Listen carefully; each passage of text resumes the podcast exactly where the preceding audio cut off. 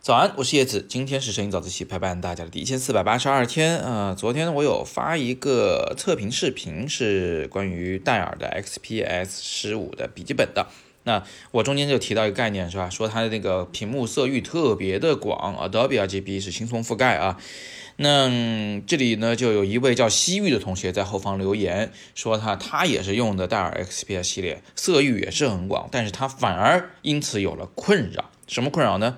他把这个照片啊从他的屏上给别人看的时候，因为别人的屏呢可能是小的色域的，所以最后导致别人看到的色彩跟他自己看到的色彩很不一样。问我该怎么办？那么这里呢，我先要做个呃科普啊，让所有人都能听得懂我们在聊什么，是吧？因为摄影早自习的听众呢是真的是呃从老到少，从男到女，从这个这个摄影爱好者到职业摄影师都有，所以我们还是大致解释一下，大家多点耐心啊。首先呢，我们来了解一下什么叫色域。色域这个东西，简单来讲就是颜色的丰富程度啊。比如说这个屏幕也好，还是相机也好，还是说这个打印机也好，它们每一个设备能够显示的、能够打印的，或者是能够拍摄的这个色彩到底有多少种？这个色域越广，你能拍到的色彩、显示的色彩就越多啊，明白吧？那么 Adobe RGB 和 sRGB 哪个更大呢？那显然是 Adobe RGB 嘛。为什么？因为 sRGB 那个前边那个小写的 s 啊，你可以把它理解为 small，就是小的，它是个很小的色域，是个基础色域。那呃，如我们在互联网上一般传照片啊，呃，在浏览器上看照片，它一般支持的呃就是 sRGB 为主。那么我们的这个屏幕，我们一般说摄影人啊。你要看你要用的这个屏幕，比如说电脑屏幕、手机屏幕，它至少至少的也得支持 sRGB 色域，否则的话真的是颜色能显示的太少，哎，那你看到的如果这个颜色不对，那你修的片就只能是越修越烂，是吧？所以我们一般说买屏幕最小要买 sRGB 色域，那呃 Adobe RGB 能记录的能显示的颜色就会更多更大。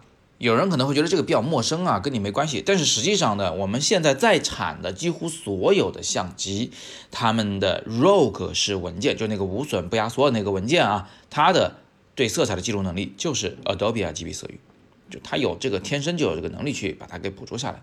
好，那么现在就有个问题了，就是如果你的相机它是 Adobe RGB 色域，而你用的屏幕是 sRGB 色域的话，哎。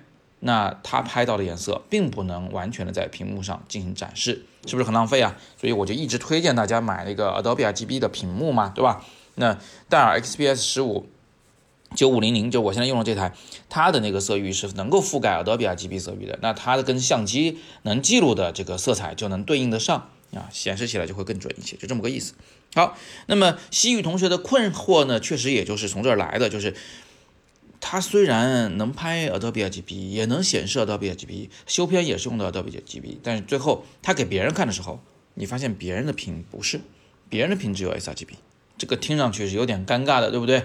那呃，你有这么多颜色，别人却只能显示那么多颜色，那这中间当然就会有个色差咯，啊，颜色是不一样的咯。那怎么办呢？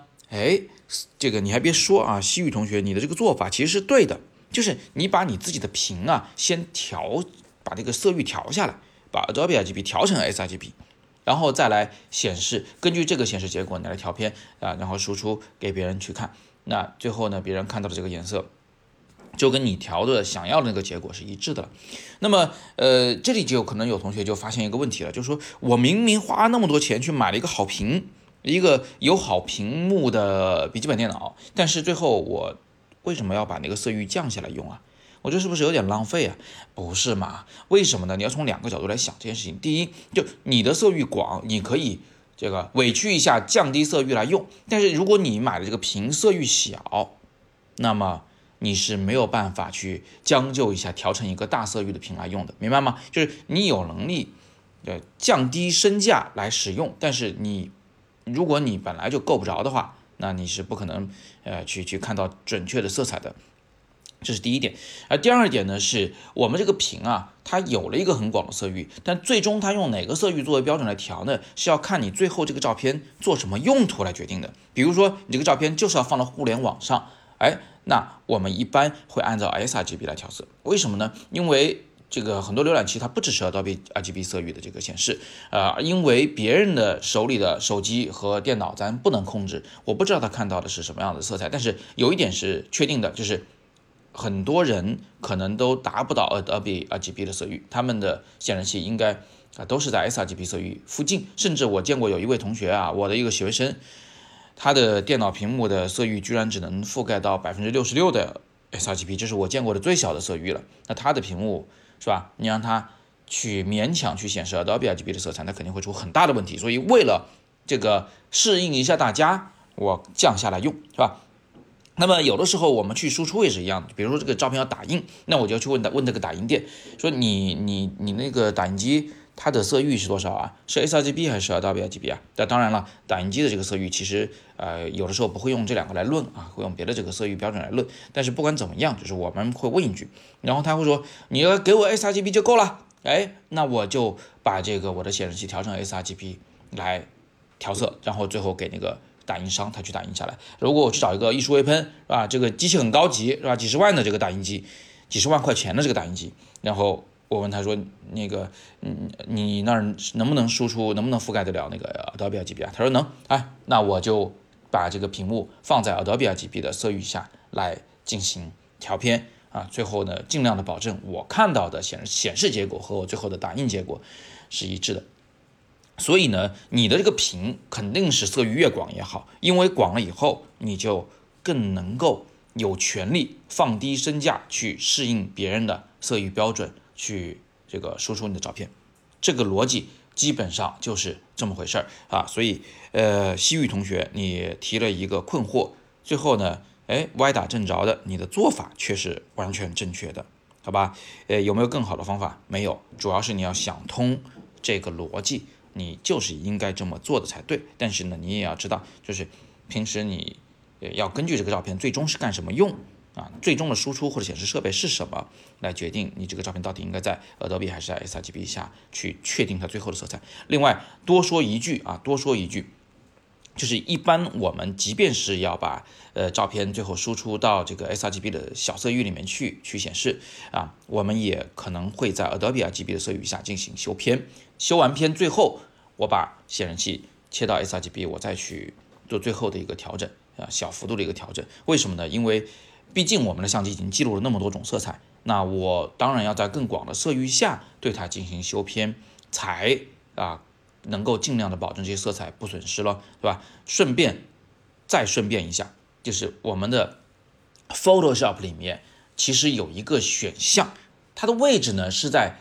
图像菜单就顶部图像啊，不是，对，对不起啊，编辑菜单，编辑菜单里面有一个叫颜色设置的东西，在那个里面，第一项就是那个工作空间 RGB 那个选项里面啊，可以下拉选为 Adobe RGB 或者是其他的一个呃这个色域的工作空间。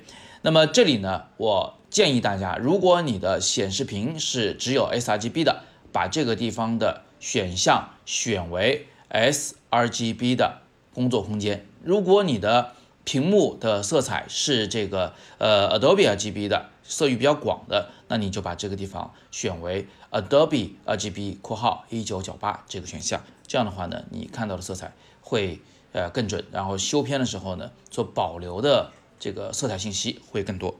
那关于色彩科学的东西啊，其实是一个挺复杂的学科啊。这个有机会我们以后再慢慢的聊。只不过呢，因为这个呃，可能不是所有人都需要学的这么深入，所以大家如果感兴趣的话，你们其实可以去网易云课堂搜索“色彩管理”这门课，是我讲的。那里面呢是讲的非常的系统全面，好吧？那今天我们就聊这么多啊！别忘了今天晚上有直播课，又是免费的，而且今天晚上讲的干货，讲怎么样去拍红叶。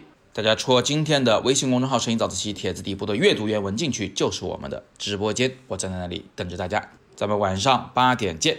今天是摄影早自习陪伴大家的第一千四百八十二天，我是叶子，每天早上六点半，微信公众号“摄影早自习”，不见不散。